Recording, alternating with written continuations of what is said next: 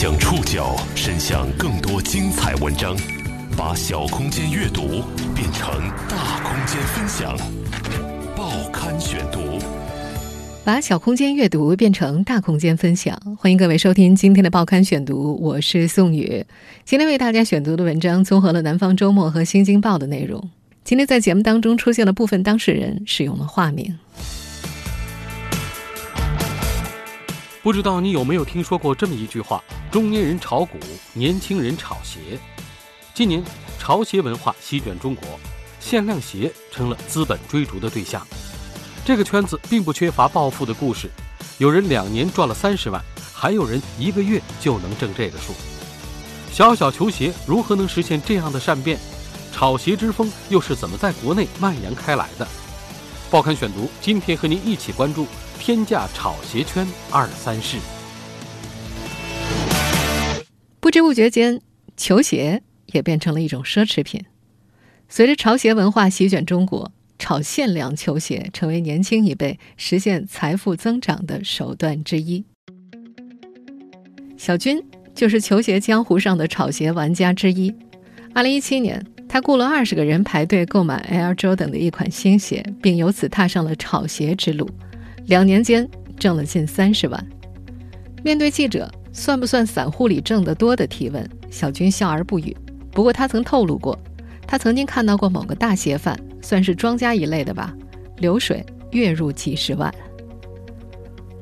Air Jordan、AJ 的走红，只是球鞋市场成为名利场的一个缩影。天价球鞋背后，品牌商同为幕后推手。多年来，耐克、阿迪达斯等品牌通过限量、抽签等方式刺激着球鞋市场的繁荣，也让整个球鞋市场陷入了疯狂。今年才十九岁的陈飞也是这个疯狂市场里的参与者之一。这个来自广东潮汕的少年，现在是华盛顿一所高校的大学生。过去一年里，他几乎每天只睡五个小时，只要醒着，除了上课，他都在和球鞋打交道，购入市面上流行的潮鞋，然后。在伺机卖出赚差价，靠着卖鞋的生意，陈飞做成了华盛顿地区存货量上百万的卖家，在当地鞋圈对于鞋贩的规模级别的划分里属于中上等。四月底接受南方周末采访的时候，他刚发了一千双货回国。为了应付国内越来越庞大的生意，他在国内聘请了三个客服，专门做售后服务。现如今，炒鞋与炒股已经十分相似了。在整个利益链条中，品牌商建立了摇号买新鞋的规则，鞋贩们则通过技术和资金大量囤积新鞋，并且操纵价格。还有人为流通这些鞋子创立了交易所。小小的球鞋如何实现这样的善变？报刊选读继续播出：天价炒鞋圈二三事。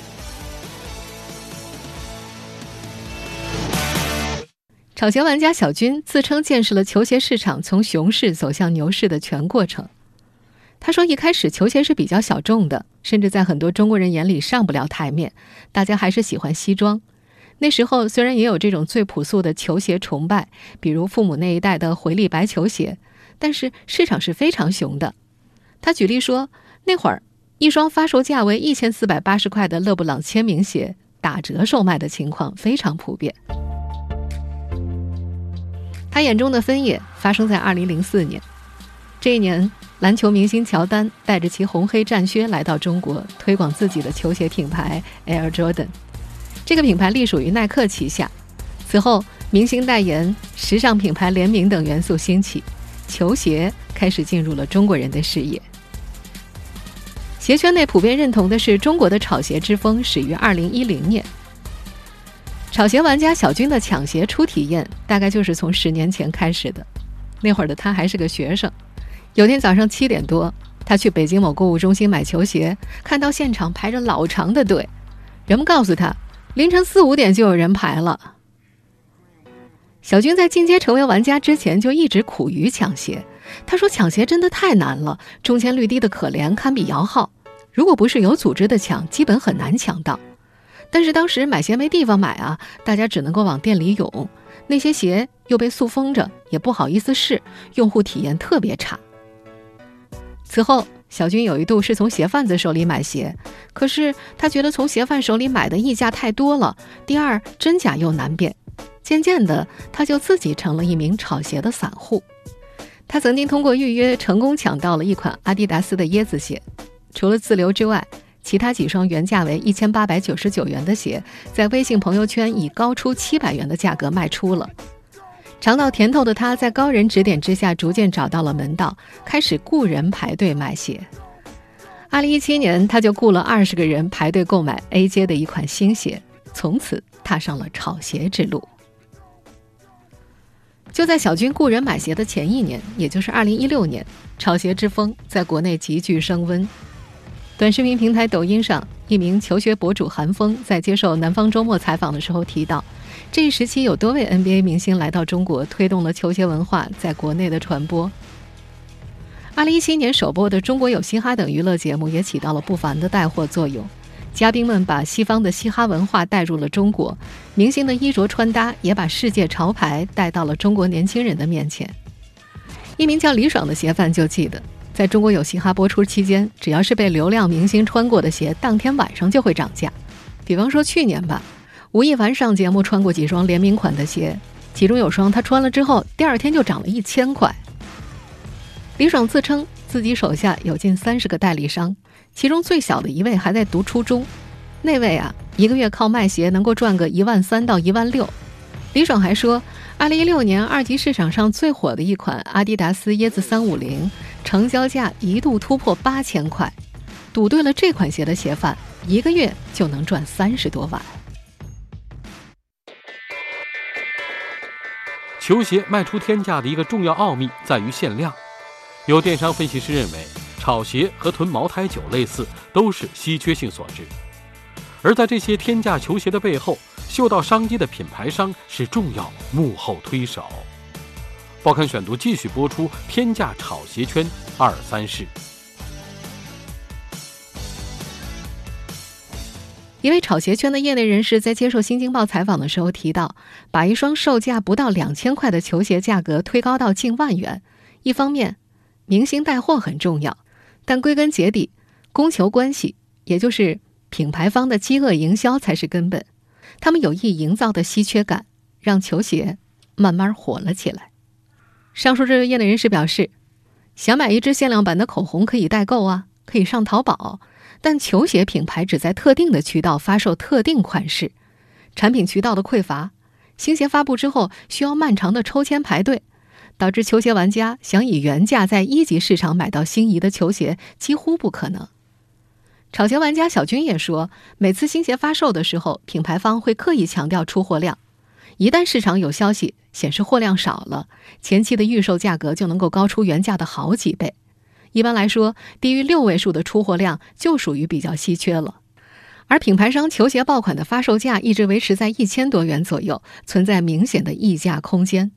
而炒鞋又可以制造出一种鞋市繁荣的景象，这对品牌价值的塑造也有好处。根据美国球鞋电商平台的数据，二零一八年球鞋二级市场的销量当中，耐克旗下的 AJ 品牌占据了百分之四十四的份额。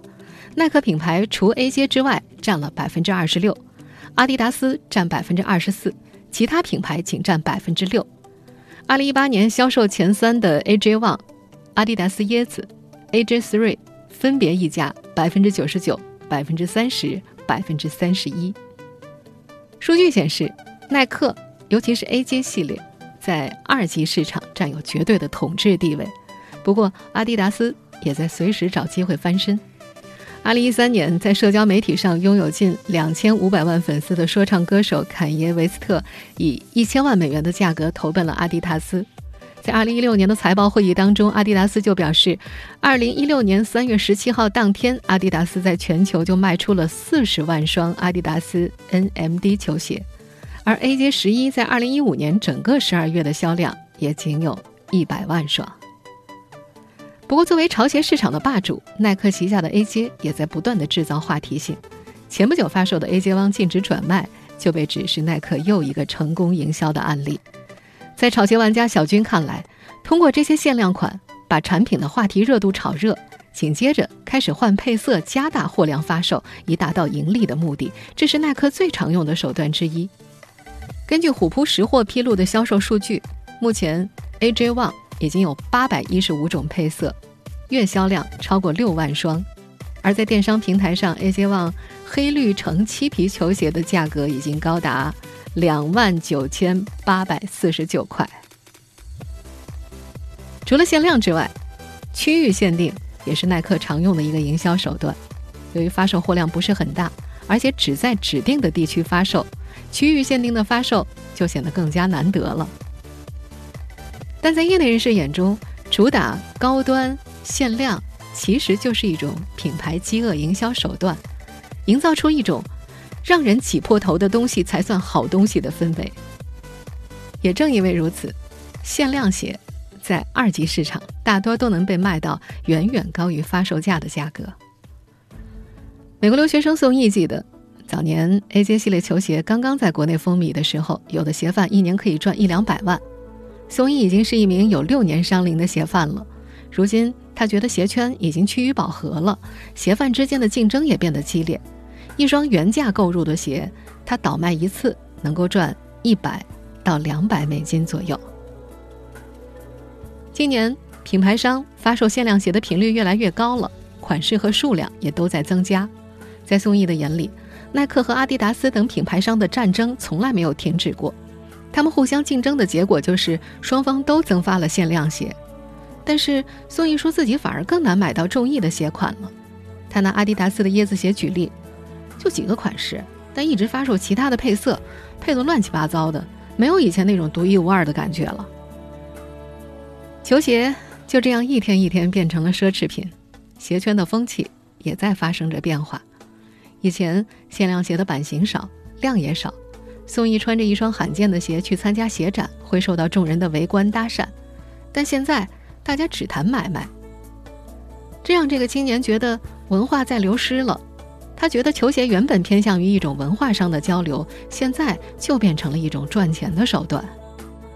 而越来越多抢到限量款的用户们也不会再去穿它们了，因为穿了就不方便转卖了。在这部分人眼里，这些限量鞋穿一双就少一双喽。狂热的消费需求和高昂的价格催生出许多圈内怪现象。对于炒鞋玩家来说，这已然成为了一门生意，而不仅仅只关乎球鞋。报刊选读继续播出：天价炒鞋圈二三事。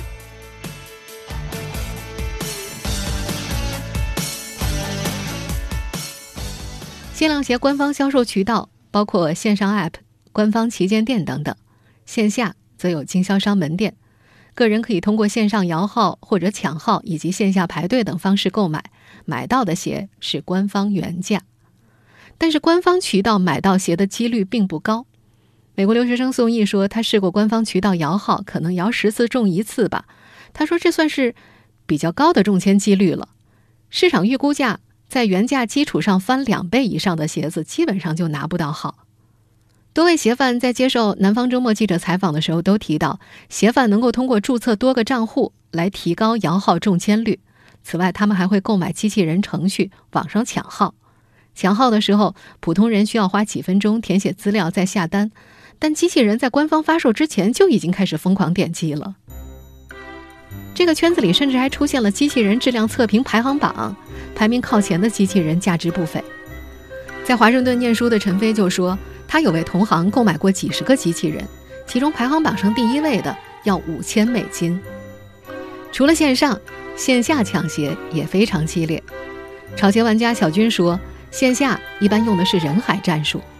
他记得去年十一月份，有个庄家雇了五十个人，排了差不多一整天，买了二十一双鞋。按照当时的发售价一千两百块，市场价五千六百块来计算，一双鞋就赚了四千多。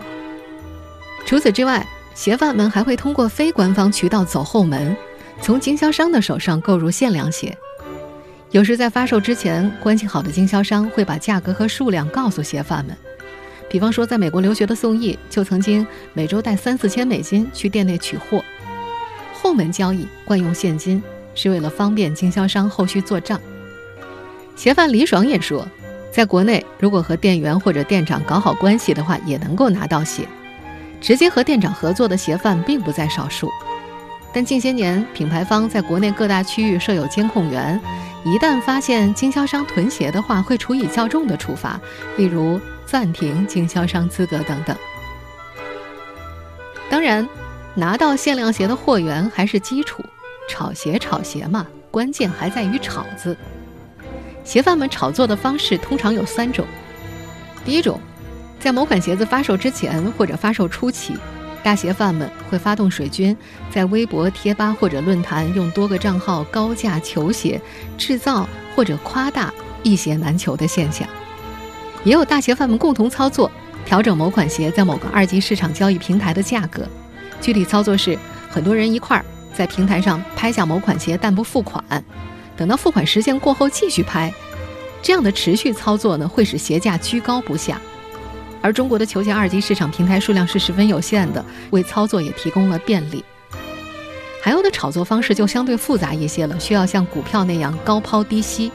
首先呢，在某款鞋发售前期，鞋贩将其在二级交易平台上的价格调高，让很多人一买到鞋就挂出高价，一图转手。而这个时候呢，再把平台上的价格调低，同时传播这款鞋要滞销的消息，干扰卖鞋人的判断，最后。鞋贩低价收鞋、囤鞋，等市场上的现货收的差不多了，再哄抬鞋价。涌动的商机让这个圈子里诞生了二级交易平台。目前，在国内的球鞋二级交易平台中，基本上一家独大。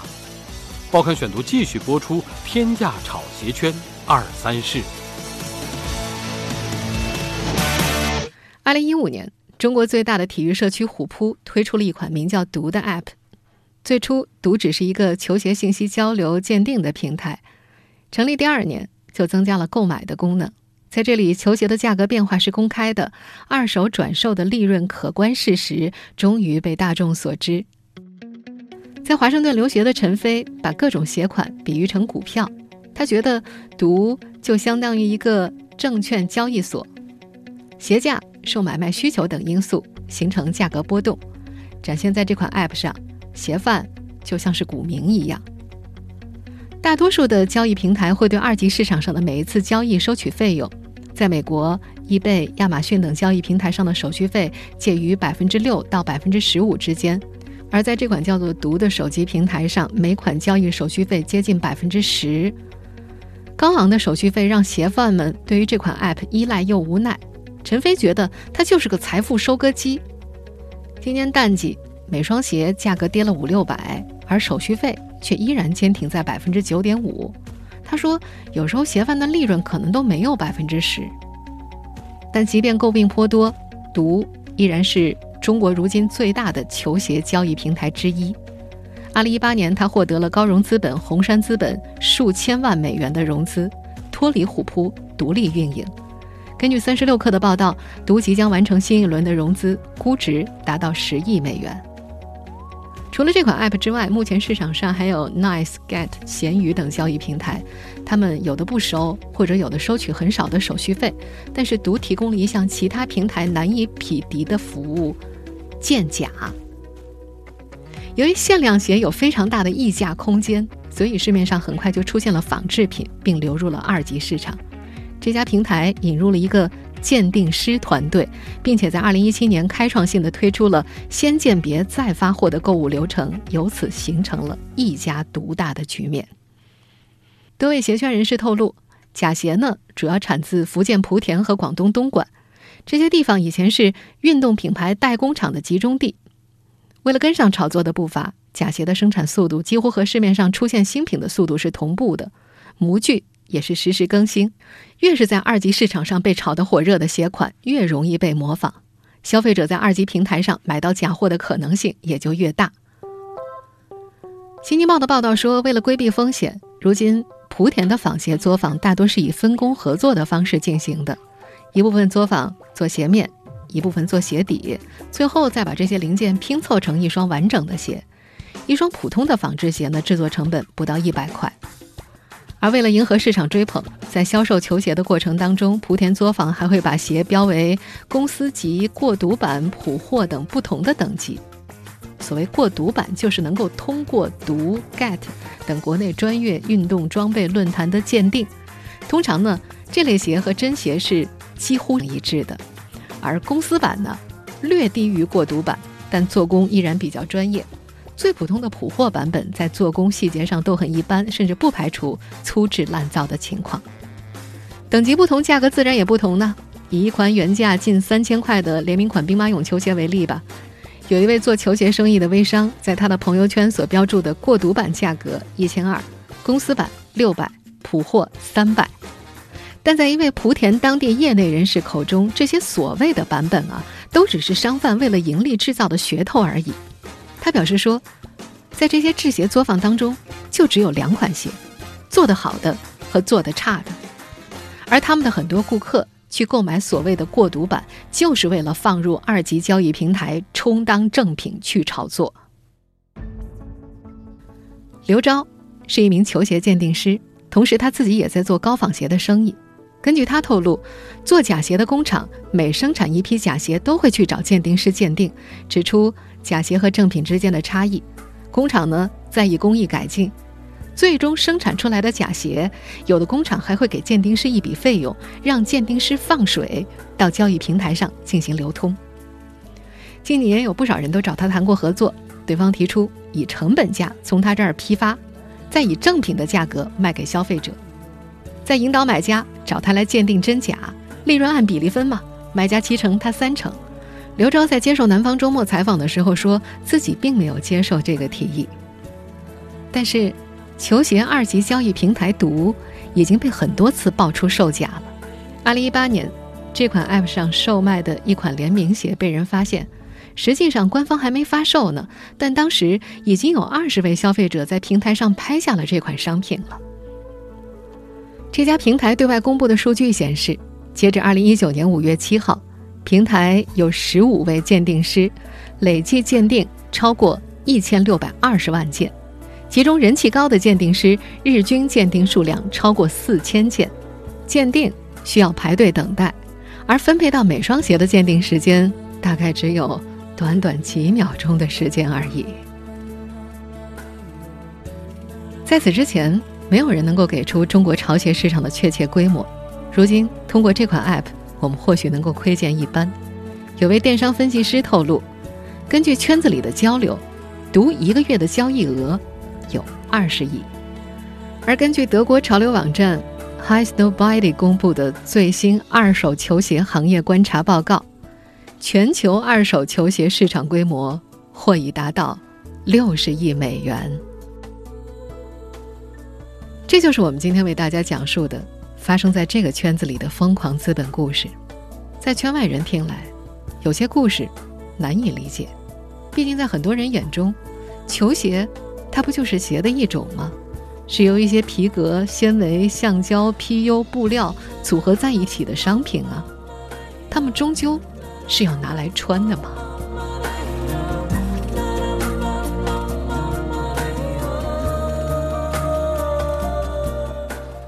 听众朋友。以上您收听的是《报刊选读》，天价炒鞋圈二三事，我是宋宇，感谢各位的收听。今天节目内容综合了《南方周末》和《新京报》的内容。收听节目复播，您可以关注《报刊选读》的公众微信号“宋宇的报刊选读”。我们下期节目时间再见。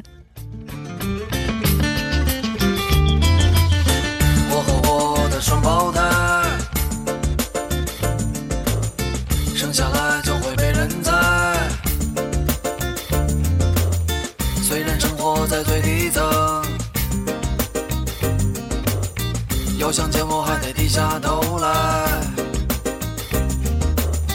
没有我，人们会说你不够时尚。虽然我只能随着你的脚逛荡。没有我，人们会说你没有思想。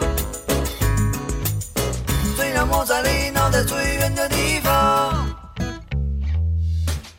双胞胎生下来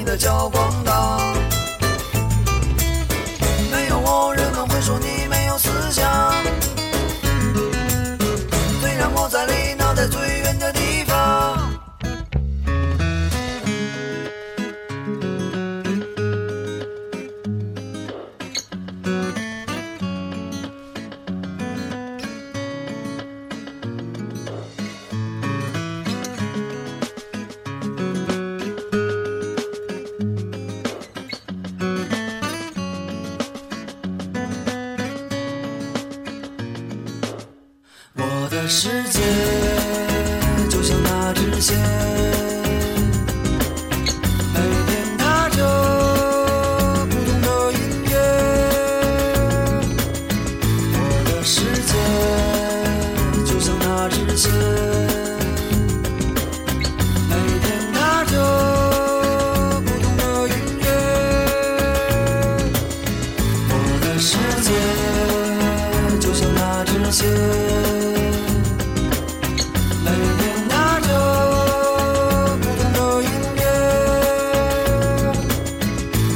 世界，就像那支箭。